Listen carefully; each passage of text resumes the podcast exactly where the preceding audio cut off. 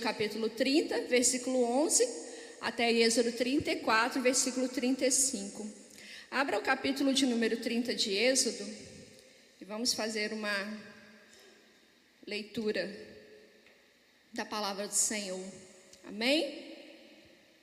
O Senhor disse mais a Moisés: Pegue as mais excelentes especiarias, seis quilos de mirra líquida, a metade, a saber, 3 quilos de cinamomo aromático, 3 quilos de cálamo aromático, 6 quilos de cássia, segundo o peso padrão do santuário, e 3 litros e meio de azeite de oliveira. Disto, você fará o óleo sagrado para a unção, o perfume composto segundo a arte do perfumista. Este será o óleo sagrado da unção. Com ele você ungirá a tenda do encontro, a arca do testemunho, a mesa com todos os seus utensílios, o candelabro com os seus utensílios, o altar do incenso, o altar do holocausto com todos os utensílios e a bacia com o seu suporte. Assim, você consagrará essas coisas para que sejam santíssimas. Tudo que tocar nelas será santo. Você ungirá também Arão e os seus filhos e os consagrará para que me sirvam como sacerdotes. Diga aos filhos de Israel: Este me será o óleo sagrado da unção, de geração em geração. Não se ungirá com ele o corpo de quem não for sacerdote. Não façam outro óleo semelhante, da mesma composição. É óleo santo, será santo para vocês. Quem preparar óleo igual a este, ou com ele ungir um estranho, será eliminado do meio do seu povo. Amém. Até aqui, pode se assentar. Mas senta. Glória a Deus, amém. Hum. Droga que ficou quente. Pode pôr gelada. O assunto principal desse trecho aqui que nós lemos, tem Bíblias até que estão lá, um títulozinho, né? Fala que é sobre o óleo sagrado da unção. Eu estudando essa porção essa semana, eu falei, Senhor, sobre o que, que eu vou falar? Porque tem tantos assuntos aqui, inclusive 2020, eu, eu já dei essa porção, aí eu tenho até o cuidado de ir lá no meu notebook e olhar, né? Porque assim, não é que eu não possa dar a mesma palavra, posso, mas eu falo, não, vamos falar agora de uma parte diferente da porção, porque tem tantos assuntos aqui.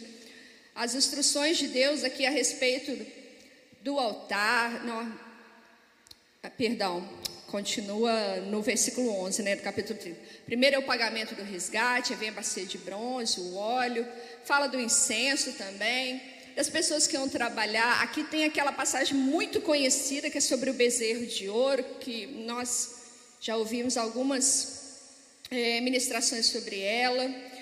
E o que que o povo fez, né? Aquela idolatria manifesta ali, Arão, enfim. E, Senhor, você acha que, que não tem misericórdia é, no Antigo Testamento, que as pessoas chamam lá fora, nós chamamos aqui de primeiro, né? Vai lá no, no início do capítulo 34, quando está escrito é, o Senhor explicando, nossa, não é explicando a palavra. O Senhor dando a Moisés as segundas tábuas dos mandamentos. Para mim, se aquilo ali não é misericórdia, eu não sei o que mais é misericórdia. Porque depois de toda a idolatria do bezerro, de todo o mal praticado ali no meio do arraial, Deus manda Moisés, sobe de novo que eu vou te dar outra tábua. Ou seja, eu vou tentar te ensinar de novo o povo de Israel. De novo, vou escrever de novo para vocês como é que vocês devem proceder. Isso é misericórdia, isso é segunda chance. Então, sim, no Primeiro Testamento também tem misericórdia de Deus. E, daria para falar muita coisa, mas eu vou falar especificamente hoje sobre o óleo. O óleo, essa semana, ele chamou a minha atenção. Eu tive curiosidade de é, procurar ver como que era esse preparo do óleo. O preparo manual mesmo, né? Porque ah, o vidro não está aqui, mas tudo bem. Tem um aqui, ó. Um óleo, né, gente? Ó, um óleo, ele precisa ser preparado. Isso aqui não, a gente não encontra pronto na natureza. E eu vi o seguinte, que essas especiarias que, que estão relatados os nomes aqui nesse trecho, elas eram misturadas e socadas na água. Então imagina aí você, né? Colocou ali as especiarias, socorro, põe água e coloca o azeite, que tem aqui descrito uma quantidade de azeite, e tudo isso ia ser levado no fogo. E à medida que fosse depurando ali, a água ia evaporando e o azeite ele ia puxando ali todas aquelas especiarias, né? A depuração que a gente fala do alimento, igual quando você faz um molho que você quer que ele fique mais saboroso, você vai deixando ele secar ali. Então era desta maneira que esse óleo ele era preparado, até que sobrasse ali aquele, né, um óleo perfumado. Tudo que tinha dentro do tabernáculo deveria ser ungido. Todas as coisas descritas ali como partes do tabernáculo receberiam a unção. E depois vai falar que, inclusive, Arão e os seus filhos também seriam ungidos com este mesmo óleo. É, eles aqui estavam recebendo as instruções ainda do que seria feito lá na frente, quando tudo estivesse pronto. Esse homem e seus filhos já tinham sido né, separados para ser o sumo sacerdote e os sacerdotes. Este óleo, ele seria passado nas coisas e nessas pessoas específicas. E o que tem em comum entre essas coisas e essas pessoas? Tudo isso deveria servir a Deus. Pessoas e coisas ali, elas estavam sendo, é, as coisas seriam construídas, as pessoas estavam sendo separadas para fazer o sacrifício de adoração a Deus, de expiação, enfim, de votos, todos os sacrifícios que depois a gente vai aprender na palavra do Senhor. No texto fala também que esse óleo não podia ser reproduzido. Ninguém podia pegar a mesma medida e os mesmos produtos e fazer um óleo igual. Não podia. Deus proibiu isso. Porque a unção desse óleo, ela foi dada para sinalizar é, para Deus que aquelas pessoas e tudo que estava no tabernáculo estavam servindo diretamente ao Senhor. Então você não podia fazer aquilo para você, para sua casa. Tudo ali servia a Deus. Nós temos hoje por hábito, por exemplo, é, alguém está com problema de saúde, nós vimos a palavra de Deus para a gente ungir os enfermos. Não, não tem isso? Nós não temos essa instrução para a gente ungir os enfermos mas não era com esse óleo. Quando nós compramos alguma coisa, nós não temos por hábito, às vezes, exemplo, você trocou de carro, aí as pessoas chegam às vezes aqui na igreja e falam, pastor, vai lá, consagra meu carro, abençoa o meu carro, é, uma casa nova, enfim, nós apresentamos nossos filhos diante de Deus, nós também entregamos eles para o Senhor. Nós é para o nosso interesse, porque isso é para o nosso interesse. Você consagra as coisas, você coloca o óleo sobre as coisas. Esse óleo aqui não podia ser reproduzido, porque ele não era para o nosso interesse, era para servir aos interesses de Deus. Amém? Vocês estão me acompanhando? Amém, amém. Aquele óleo, ele tinha um perfume inconfundível, ele era único, era o óleo de Deus todos e tudo que tinha aquela unção servia diretamente a Deus. Eu estou repetindo isso porque eu quero que você frise bem isso na sua cabeça. Todas as pessoas e tudo que recebia aquele óleo servia intencionalmente a Deus. E nessa época aqui dos relatos bíblicos, os perfumes de todo tipo, gente, eles já eram muito apreciados. As pessoas fabricavam é, perfumes. Eu vi, inclusive, que, por exemplo, lá na frente, quando a Rainha Esther, ela vai ser, ela era ainda, né? A moça que estava no meio de todas as outras, sendo preparada para se encontrar lá com o rei, no preparo delas para poder ir ao rei, elas recebiam óleo na pele, passava mesmo um óleo. Elas passavam 12 meses, se eu não me engano, sendo tratadas ali, inclusive com olhos. É, quando você lê lá em Daniel, que Daniel fez aquelas, aqueles 21 dias de oração, fala que Daniel não comeu E ele não usava, ele não se banhava com óleo, ou seja, era uma prática comum. As pessoas usavam o óleo para dar cheiro bom mesmo no corpo, entenderam? Mas não era esse óleo aqui. Então, eles já tinham muito a prática do uso dos óleos. Quando Arão, seus filhos e tudo dentro do tabernáculo fosse ungido com aquele óleo, aquela mistura de aromas, impregnaria na pele dele mais cedo aqui eu fiz uma oração antes do culto. E eu peguei esse óleo aqui e passei na mão e fiz uma oração. Se eu não lavar a mão, aquele óleo fica um tempão em mim. Se eu não lavar imediatamente. Porque impregna, né? O óleo impregna na nossa pele. E uma coisa que você passa também, se eu passar aqui um, um óleo nessa toalha, vai ficar com cheiro aqui muito forte. Se eu pegar minha taça aqui e passar um óleo, o cheiro também vai ficar impregnado. Mas vocês acham que o cheiro fica para sempre? O cheiro físico vai ficar para sempre? Não vai, né? Até porque, de formas diferentes, é, as coisas eram lavadas, né, gente? Para ser utilizadas de novo. Com exceção da tenda ali, que eu não vou falar que era lavada, porque é muito complexo no meio do deserto, né? Você lavar uma tenda. Mas os utensílios de dentro da tenda, as pessoas também tomariam banho, né, gente? Porque, né? Enfim, da forma lá da época que era possível, assim como hoje também. Então não tinha como, fisicamente falando, aquele óleo permanecer para sempre. Mas então como que seria? Será que toda vez que lá na frente Arão e seus filhos começassem a usar os utensílios, fossem fazer o serviço, vocês acham que eles tinham que ser consagrados de novo? Vocês estão aí? Sim ou não? Vocês acham, gente? As pessoas seriam consagradas de novo? As coisas seriam consagradas de novo? Não, né? Não seriam. O óleo físico não seria derramado de novo ali. Mas a unção que aquele óleo representava, que era a unção de Deus sobre tudo e todos, ela se manifestaria conforme o coração daqueles homens tivesse verdadeiramente inclinado para adorar a Deus. A unção era um sinal de Deus sobre pessoas e sobre aquilo que foi separado para fazer o serviço dele. E agora eu quero trazer isso para hoje.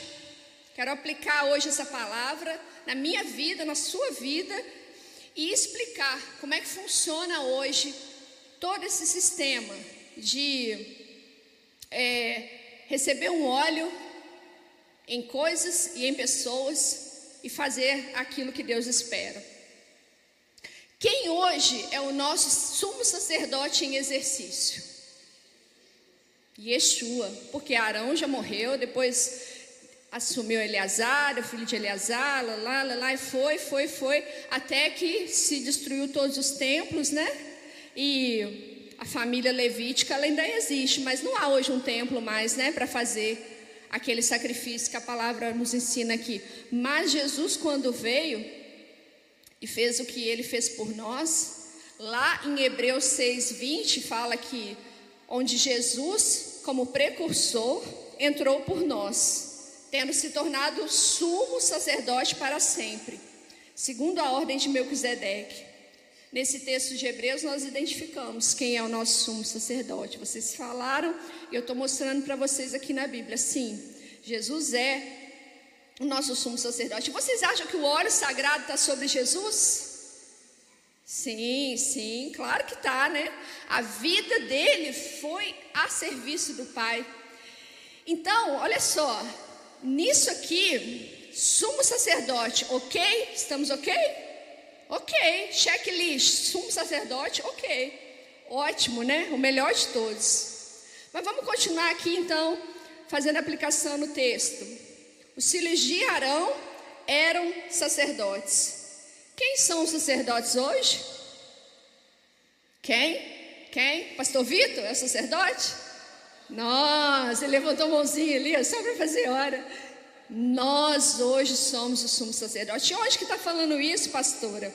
Lá em Êxodo 19, versículos 5 e 6. Agora, pois, se ouvirem atentamente a minha voz e guardarem a minha aliança, Vocês serão a minha propriedade peculiar dentre todos os povos, porque toda a terra é minha, e vocês serão para mim um reino de sacerdotes e uma nação santa. São essas as palavras que você falará aos filhos de Israel. Mas aí eu achei aqui um problema. Eu não sou descendência de Israel. E agora? Aqui nessa congregação só tem descendente de judeu? Não, não tem, né? Pois é, lá em Romanos 11, 17 fala assim: olha, se porém alguns dos ramos foram quebrados, e você, sendo uma oliveira brava, foi enxertado no meio deles, se tornou participante da raiz e da seiva da oliveira. Quem é oliveira?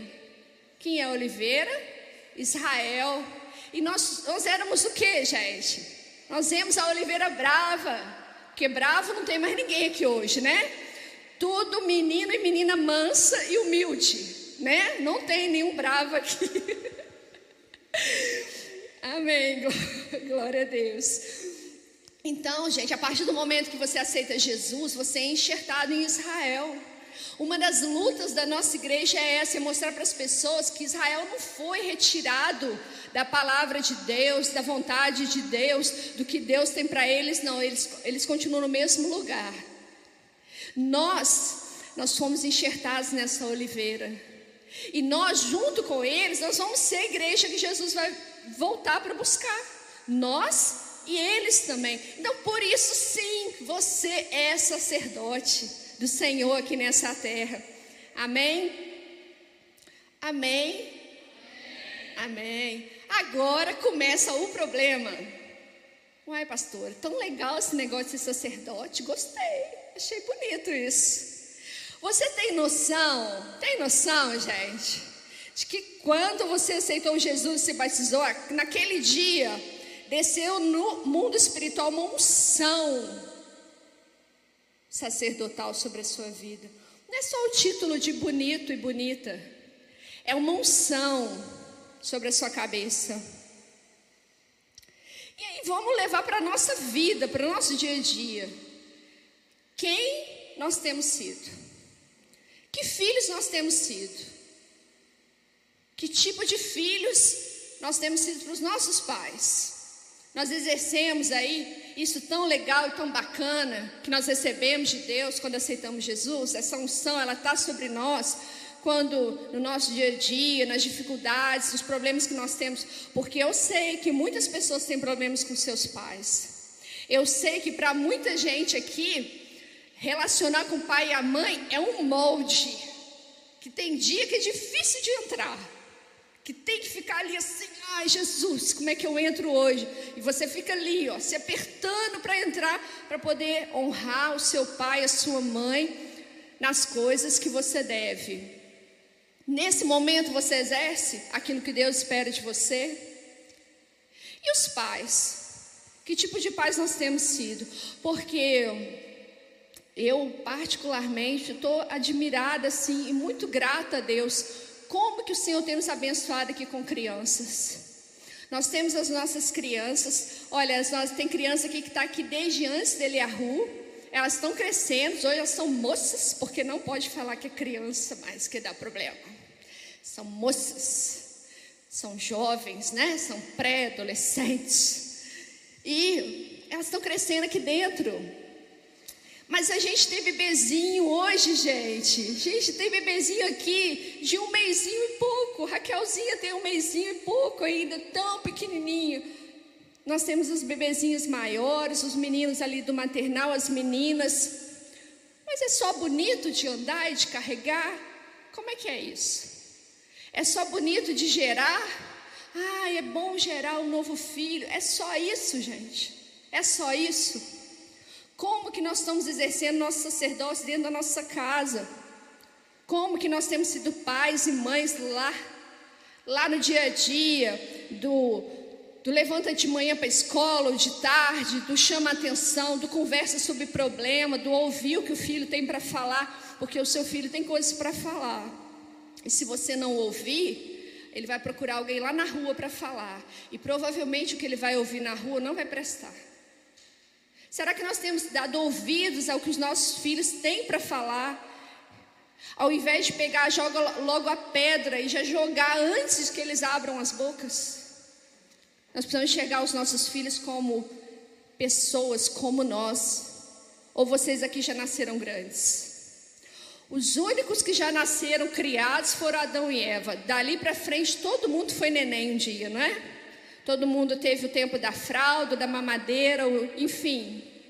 Então, da mesma maneira que você precisou dos seus pais, hoje os seus filhos precisam de você. E talvez você tenha é, passado por um histórico muito difícil, porque os seus pais não tiveram a oportunidade de ter as informações que você tem hoje, de receber de Deus o, que, o que você está tendo oportunidade hoje. Mas como é que hoje você está fazendo as coisas diferentes com os seus filhos? Nós precisamos, nossos filhos têm que ver em nós presença de Deus. Eles têm que ver Jesus na nossa vida. E como que nós temos sido também, como esposo, esposa, qual é o tipo de amor que o seu marido está recebendo de você, mulher? Qual é o tipo de amor que a sua esposa está recebendo de você, marido? Porque o amor não é só eu te amo. Eu te amo, eu também te amo. Te amo. Bom dia. Amo você. Boa noite. Dorme com Deus. Não é o dia a dia, é o olhar, é o enxergar o outro, é o ver as necessidades do outro, é ter paciência com ele no dia que ele está mais estragado estragada. É não pegar o copo cheio da ira que você achou lá na rua e jogar em cima da sua, da sua esposa e do seu marido quando você entra dentro de casa, porque às vezes a sua esposa hoje trabalha em casa e você acha que porque você trabalha na rua, o seu trabalho tem muito mais importância que o dela. Hoje as famílias estão destruídas porque não tem mulheres cuidando da família e da casa. Então, que um saiba olhar para o outro, porque o outro é uma pessoa, é um ser humano, é uma alma.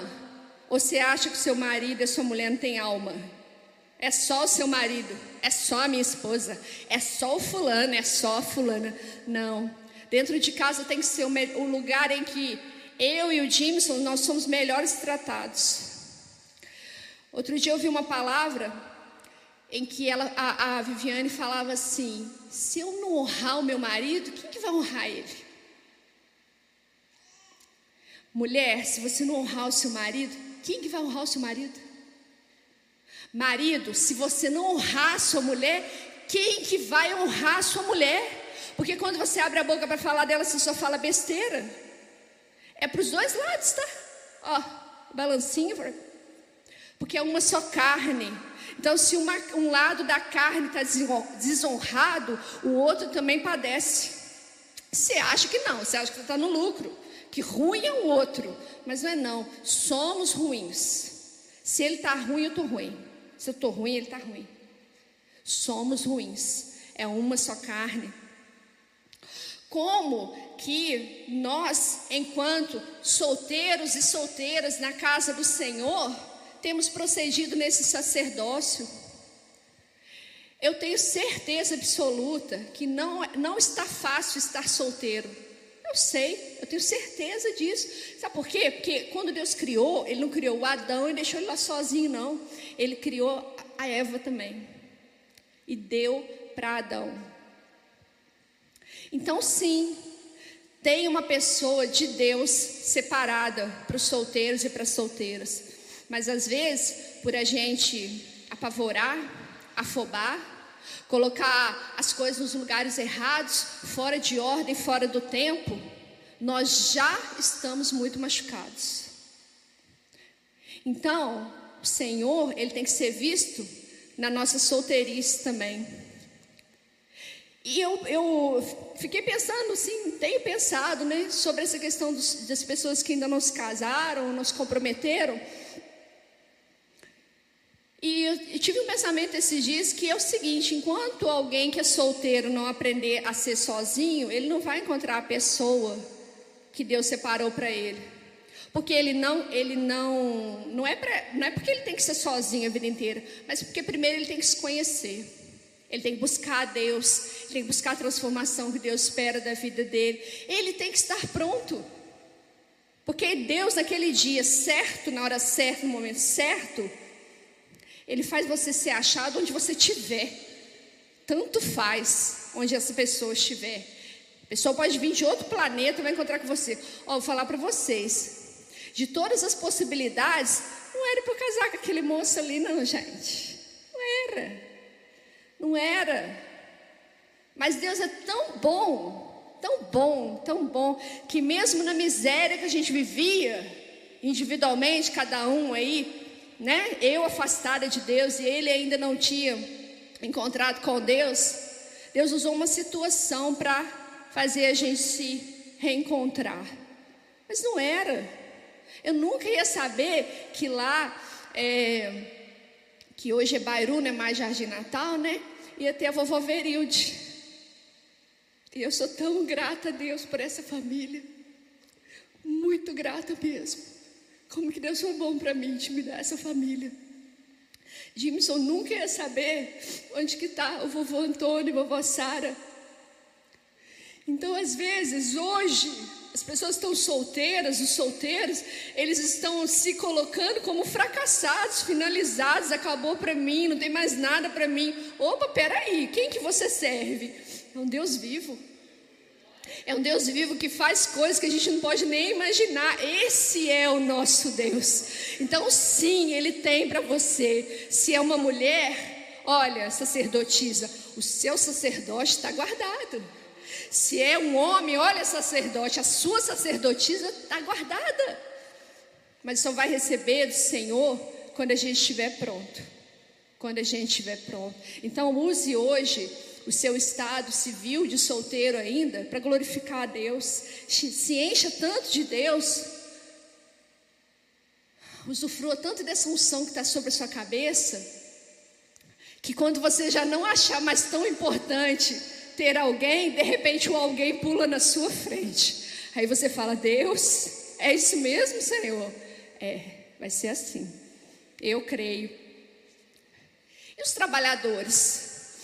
Como é que a gente tem exercido nosso sacerdócio quando a gente está lá fora, lá onde a nossa carteira de trabalho foi registrada, ou lá onde você é o dono do seu negócio, porque não é porque é dono que não trabalha, né? Assim o diga de Lé e Pastor Vito, né? Trabalha e trabalha muito. Então, todos trabalham e trabalham muito. Mas como que a gente tem exercido esse nosso trabalho lá fora? Como que as pessoas têm visto a gente trabalhando? Será que a gente está trabalhando é, reclamando, murmurando, sendo ingrato? Será que nós estamos é, exaurindo as nossas forças também só naquilo que perece? Porque um dos mandamentos que tem aqui né, é o não cobiçarás. E às vezes no nosso trabalho, a gente perde um pouquinho a medida, né? Isso é muito perigoso. Que às vezes o que você, o que você chama de projeto e de anseio, Deus está chamando de cobiça. E nessa hora o nosso sacerdócio ele não está sendo exercido. Nós não estamos lá fora sendo realmente quem a gente deve ser diante de Deus, exercendo o nosso trabalho secular. E lá no nosso trabalho secular, sim, a gente pode ser luz. A gente não vai trabalhar igual todo mundo faz lá fora, não. A gente vai fazer diferente. Ou quando você não está na igreja, pode fazer de tudo lá fora. Englobando aqui todas as categorias que eu falei, nós podemos lá fora ser de qualquer forma? Não podemos, né? E hoje a gente tem também um tabernáculo, gente. Temos um tabernáculo. O que é o tabernáculo hoje, onde Deus habita? Somos nós. Lá em 1 Coríntios 6, 19 a 20 diz que: será que vocês não sabem que, que o corpo de vocês é santuário do Espírito Santo que está em vocês, que vocês receberam de Deus, e que vocês não pertencem a, vo a vocês mesmos? Porque vocês foram comprados por preço. Agora, pois, glorifique a Deus no corpo de vocês. E o que, que o Senhor tem visto em nós? Como que temos servido ao Senhor no nosso corpo? Corpo mesmo, é isso aqui, ó. É, a gente exerce o nosso sacerdócio quando a gente cuida bem do nosso corpo. A gente exerce o nosso sacerdócio quando a gente preserva o nosso corpo também. A gente exerce o nosso sacerdócio quando com a nossa boca, com os nossos todas as partes do nosso corpo, né? A gente também está servindo a Deus. Os seus ouvidos, eles têm sido ferramentas do seu sacerdócio, os seus olhos, a sua boca, a sua mão, os seus pés, o seu corpo em geral, ele tem servido a Deus? Jesus pode habitar aí hoje? Como é que está aí dentro? Será que o Senhor pode entrar? As nossas atitudes, elas têm testificado verdadeiramente que nós somos tabernáculo do Senhor, porque falar que a gente é santuário do Espírito Santo é muito bonito. Mas dentro desse santuário aí, o sacerdócio, ele está sendo, porque santuário sem presença não serve para nada. Para nada. Igreja Eliahu, porta de ferro ali fechada, é só uma loja que a gente paga o aluguel. Então aqui tem que ser cheio o quê? De presença de Deus. A sua vida tem que ser cheia de presença de Deus. Seu corpo tem que, como as vestes de Arão, elas expressavam glória e nobreza, essa palavra, majestade. É uma coisa assim, esqueci a palavra agora. Mas as vestes de Arão, elas expressavam aquilo que Deus é. A pureza da veste deles, dele e também de seus filhos expressavam o que Deus é. Eu já falei para vocês, sumo sacerdote, ok não é? Nosso sumo sacerdote é perfeito, mas nós também precisamos buscar essa perfeição diante de Deus. E os utensílios? O que vocês acham que são os utensílios hoje do seu sacerdócio? Tudo que tem na sua vida, todas as coisas materiais ao seu redor, tudo que você é, manuseia. E aí para e pensa lá na sua casa, tudo que tem dentro da sua casa, tudo que você empresta o seu tempo, tudo que tem lá no seu trabalho, to, em todas essas coisas, essas ferramentas que você utiliza o dia todo, porque elas sempre vão ter uma finalidade. Se é no trabalho, você tem lá uma função, você tem determinadas coisas que você usa, que elas têm que expressar a glória de Deus. Tem que estar em adoração a Deus. Se é na sua casa, o trabalho que você exerce lá dentro, a forma como você faz as coisas, os seus materiais em geral, tudo, tudo, todos os utensílios seus, eles têm que expressar a glória de Deus. Porque esse final do versículo aqui, ó, de 1 Coríntios, ele fala: agora, pois, glorifiquem a Deus no corpo de vocês. Porque se as coisas que tem lá na casa de cada um de nós, se um ser humano não for lá e não usar, não serve para nada. Mas o que nós temos e usamos, essas coisas todas expressam a glória de Deus. É, uma das coisas que anda mais na mão do ser humano hoje, né? O seu telefone, ele expressa a glória de Deus. Já teve dias na minha vida que eu tive vontade de ter um telefone igual ao do meu pai. O meu pai tem um telefone daqueles assim, flip, com aqueles números grandão, só serve para ligar. Eu já tive vontade de pegar o meu, tampar no lixo. Nosso telefone, ele expressa a glória de Deus. A gente fala que está tão cansado, tem dia, ai, eu não vou ler hoje não, porque eu estou muito cansada. Mas aí você pega o celular e... Ué, o que, que você está fazendo? Ou eu sou doida, na hora que eu abro o celular e faço assim, eu não estou lendo não? O que, que eu estou fazendo? Estou emprestando os meus olhos naquela ferramenta que eu tenho e estou lendo alguma coisa. Ou não? Estou. Quando eu ligo o meu notebook, TV, a minha TV, o que eu tenho dentro da minha casa, tudo lá está expressando mesmo o serviço ao Senhor? Tudo. Quantas pessoas aqui já subiram no altar e falaram assim: Olha, eu entendi que isso que eu fazia, que eu tinha na minha casa, não glorificava a Deus. Fui lá, quebrei, rasguei, joguei fora. Não teve aqui? Nós não tivemos aqui testemunho já? Várias pessoas. Você conhece pessoas que pegou várias coisas que tinha guardado. Aquilo é tão importante, eu não posso desfazer. Ô, gente, eu estou fazendo um negócio na minha casa que, assim, vou confessar para vocês. Se você perguntar ao meu marido, ele vai falar que eu sou organizada. Eu, realmente, a, mi, a minha essência é organizada, mas o meu dia a dia não estava, não. A minha casa, as minhas coisas, eu não tenho vergonha de falar, sabe por quê? Porque eu sou igual a vocês. Igualzinho. Então, algumas coisas lá em casa, elas não estavam tão organizadas assim, como prega a teoria. E eu comecei a fazer umas limpezas lá e passar cômodo por cômodo, organizar, tirar roupa que não serve, doar, tirar coisa que não usa. Gente, tem coisa que você não usa, por que está na sua casa? É para ocupar espaço. Para depois você falar que não tem nada, mas está lá tudo entulhado e não cabe mais nada na verdade. Mas aí você fala que não tenho nada, mas não cabe mais nada, entendeu? Ou seja, são princípios Todas aquelas coisas lá, elas estão o quê? Sendo ferramenta para adorar a Deus? Não, aquilo está sendo entulho. É bagunça, é papel, é tudo, gente. Até conta, tem um prazo que você pode olhar, dependendo do tipo de conta, que você pode desfazer já. Entendeu? Estou aguentando as pessoas aqui, uma olhando para a outra. Enfim, mas não é aqui conosco. Nós todos aqui somos limpos, organizados. A gente abre assim, ó, já é, prateleira de todos os cômodos da nossa casa, é tudo assim, milimetricamente bonito. Tudo. Aí foi legal que esses dias, ontem o Jimson mandou mensagem assim: me dá o seu CPF que apagou a luz aqui em casa. Aí eu, opa, apaguei a luz. Aí eu falei assim: Deus, obrigada porque eu arrumei a pasta de conta. Glórias a ti, Jesus, porque Ele vai pegar a pasta, a ordem está lá, Senhor. Aleluia. Coisas simples do seu dia a dia, que se você não organiza, numa hora que você precisa, você não vai encontrar. Nisso você está o que? Exercendo o seu sacerdócio. Você acha que não? É só porque é bonito. Gente, há princípios espirituais na organização. Há princípios espirituais. Então, em tudo, em tudo, o nosso tabernáculo ele tem que estar organizado.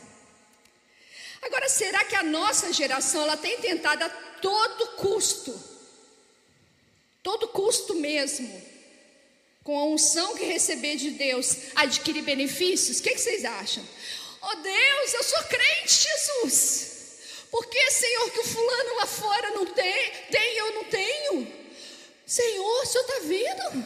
Você está vendo como é que o fulano? Fulano já tem lá tanta coisa e eu aqui, Senhor, contando moedinha. Será que nós estamos assim? Usando a nossa unção diante de Deus, às vezes, para é, requisitar os nossos direitos? Não, aqui ninguém faz isso, né? Será que nós mais pensamos em nós mesmos do que realmente pensar em servir ao Senhor com aquilo que Ele derramou? sobre a nossa cabeça, com o sacrifício que aquele sumo sacerdote, né, que nós falamos que ele está ok. Será que nós temos mais pensado no que eu preciso, no que eu quero, no que tem lá em casa, no que eu quero lá para casa, no que eu quero que o meu marido mude, Deus. Senhor, muda o Jameson.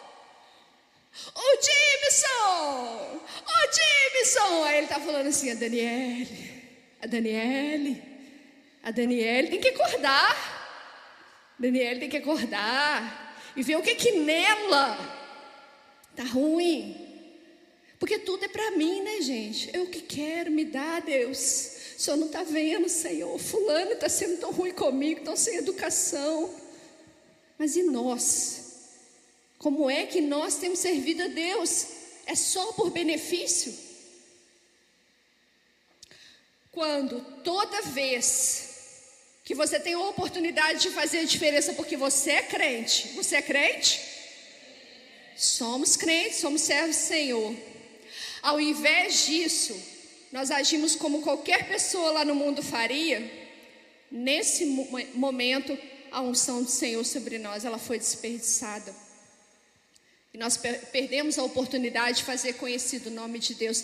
Vocês lembram do texto lá no início, quando o Senhor falou assim: Olha, deixa eu te falar uma coisa. Primeiro, você não vai fazer o óleo para sua casa. Então, eu falei aqui primeiro da gente querer as coisas só para nós mesmos. Nosso benefício, minhas coisas, faz para mim, muda fulano. Agora, é quando eu estou nas minhas situações, sendo crente e não faço a diferença. O que, que eu vou aplicar aqui? A parte que Deus fala que o estranho não devia ser ungido. Ô, gente, uma pessoa que não conhece a Deus, ela tem condições de intencionalmente adorar a Deus? Não tem. Mas quando você que é servo de Deus está perto dela e intencionalmente adora a Deus, faz diferença na vida dela? Pode fazer? Pode fazer. Mas e se eu ajo igualzinho ela?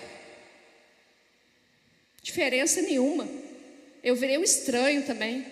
A unção, ó, desceu. Deus ele tem que ser conhecido através da nossa vida. As pessoas lá fora elas não vão servir a Deus intencionalmente. E olha que muitas delas fazem coisas e são beneficiadas e está na Bíblia, mas elas nem sabem. Mas elas não estão servindo a Deus, elas estão fazendo as coisas para elas. Por isso que o estranho não recebia unção, que ele não está fazendo para Deus. Agora que eu, se eu que recebi Jesus, o óleo foi derramado sobre a minha cabeça. Eu fui levantado como sacerdotisa nessa terra. Nós fomos aqui levantados como reino sacerdotal. Se nós não fazemos a diferença, o outro lá fora está reclamando que foi injustiçado, porque o fulano tem uma coisa e ele ainda não tem. Você vai falar, ah, eu também. Tem uma situação aí que, nossa, o que que você acrescentou na vida dessa pessoa nesse momento? Chama ela para orar. Eu vou orar com você, nós vamos orar e Deus vai trabalhar. É nessa hora que o óleo queima de novo em cima de, da nossa cabeça. E agora, finalizando, eu quero falar para as lideranças na casa do Senhor. Todos aqueles que um dia foram ungidos para o ofício na casa de Deus, estão diretamente envolvidos em tudo isso que Arão e seus filhos também estavam porque há cargos determinados dentro da palavra de Deus. Há funções hoje que são exercidas nas igrejas, nas sinagogas, e há pessoas por trás dessas funções. Para nós, é exigido sim um nível a mais. Tem que ter diferença na minha vida, na vida do meu marido, tem que ter diferença no pastor Vitor e na Edileia, tem que ter diferença na Ana, no pastor Maico, tem que ter diferença no pastor Alaí, na Sidneia, tem que ter diferença no pastor Diogo na Thaisa. Os nossos filhos, sim, tem que ser diferentes. E assim o diaconato de uma casa também tem que ser diferente. Aqueles que exercem funções dentro da casa do Senhor, trabalhando de alguma maneira, tem que ser diferente de nós tem sim um nível a mais para a gente subir. A esposa tem que ser diferente, o marido ele tem que ser diferente. Eu não sou, a, em mim complica só um pouquinho, porque o primeiro eu era a mulher do pastor Jimson, agora eu sou a pastora Daniele, mulher do pastor Jimson. A, por, a minha porta ela é bem mais estreitinha. Todo dia eu peço a Deus, tem misericórdia da minha vida, Senhor. Porque eu tenho que ser o que o Senhor espera de mim. E assim, a cada casal de líder dessa casa, a cada homem, cada mulher que exerce um trabalho na casa do Senhor, se você trabalha dentro de um ministério, se você faz coisas para a casa do Senhor, na nossa vida tem que ter diferença. Eu não posso ser é, uma mulher igual lá fora. Eu tenho que aqui dentro da igreja fazer diferença na vida das pessoas. As mulheres, elas têm que olhar para mim e ver diferença na minha vida. Tem que ter diferença. Não é opcional, não. Tem. A vida do meu marido tem que ser diferente. A vida dos demais líderes tem que ser diferente. É assim. É... Lá na frente, quando acontece a consagração, o tabernáculo está lá pronto, lindo, todas as ferramentas prontas, os utensílios, bacia, altar, propiciatório, enfim. Arão e seus filhos vão ser consagrados, eles recebem, eles recebem a consagração sobre as suas cabeças. O que que Nadab e Abiú fazem? Eles vão lá, na hora errada, no momento errado, com as coisas erradas, oferecem o sacrifício sem Deus autorizar. O que aconteceu com aqueles dois? Eles morreram. Aí, na porção está escrito assim: Arão blasfemou, gritou, xingou, falou: Jesus, não quero mais, estou indo embora. O que, que o senhor acha que o senhor fez comigo? Eram os dois, eram meus. O senhor me deu, Deus. Foi assim que Arão fez? Arão não podia nem chorar, se vocês querem saber. E muitas vezes o líder não vai ter nem com quem chorar. Porque dependendo da situação que está acontecendo com ele, com a casa dele, com os familiares dele, sabe quem que é que ele vai chorar? É com o Espírito Santo, porque ele é o consolador. Então, realmente, não é porque a gente é bom, porque a gente é bonito, porque, ah, pastora Daniele, pastor Jimson, Oh, vai me conhecer quando eu andava na rua, fazendo as besteiras que eu fazia, desonrando meu pai e minha mãe, para vocês verem como era ruim. Eu era ruim, eu era terrível, eu magoei as pessoas. Eu não sou melhor do que ninguém, não. Mas quando eu realmente entendi o que, que Jesus fez por mim, que aquilo que ele fez naquela cruz, eu não teria coragem de fazer nem por mim mesma, quanto menos pelos outros. É um processo, é todo dia a gente melhora um pouco mais. Cargo, liderança, não é bônus, não, não é presentinho porque a gente é bonito, não. Porque a gente sabe falar, eu não sabia falar nada, não sabia falar nada. Outro dia eu falei para as meninas aqui na reunião, eu parei de tremer para subir no altar. Porque eu tremia toda vez que eu subia nesse altar. Parei de tremer, mas todo dia eu ainda temo. Eu temo muito. Porque não é porque a gente merece, é por misericórdia e por graça mesmo. E é nas nossas fraquezas que ele vai trabalhar, é na minha fraqueza, na dele, no do pastor Vitor, da Edileia, da Ana Clara, da Luísa, da Sara, da Ana, do pastor Michael, da da Sidneia, do pastor Alair, do pastor Diogo, do, da Thaisa, do Davi. Ele vai trabalhar nas fraquezas da liderança. Arão não pôde nem chorar, porque o óleo estava sobre a cabeça dele. E ele era separado. Para e pensa naquele homem vendo os corpos dos filhos deles sendo arrastados na frente deles, pelos familiares deles, e sendo levados para o sepultamento. Alguém aqui já precisou de fazer isso? De ver uma situação e não envolver com a situação emocionalmente, com o seu familiar. Alguém já passou por isso? Não, né? Pois é. Mas Arão ficou calado. Ele ficou calado.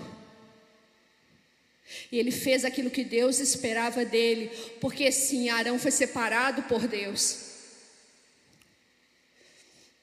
A unção sobre nós, ela foi feita uma vez, como a gente falou lá no início da palavra. Todo dia, Moisés não ia lá e passava mais óleo no tabernáculo e nas pessoas, não. A unção foi dada uma vez.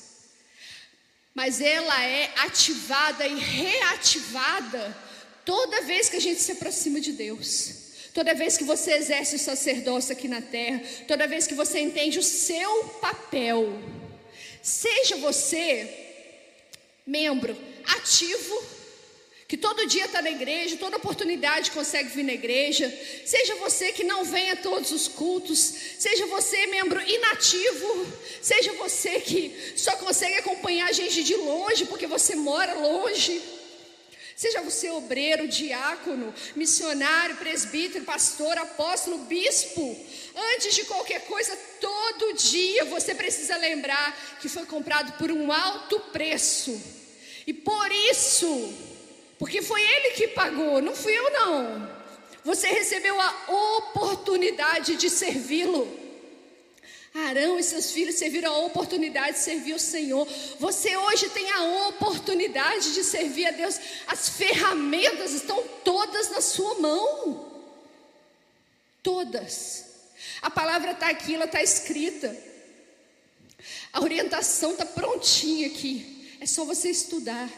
Então, que hoje nós venhamos a tomar uma postura e nos movimentar para que o óleo da unção de Deus que está sobre nós seja reativado e nós possamos entrar no Santo dos Santos, porque o véu que separava, ele já foi rasgado. Hoje você tem acesso direto ao Senhor, você pode falar direto com Ele. E nós possamos servir o Senhor em todo o tempo, verdadeiramente em espírito e em verdade, não somente de falar, Deus, eu te amo, mas o Senhor vê todo dia você se esforçando para adorar, falando, agindo, andando, se movendo, se corrigindo e mudando. Amém?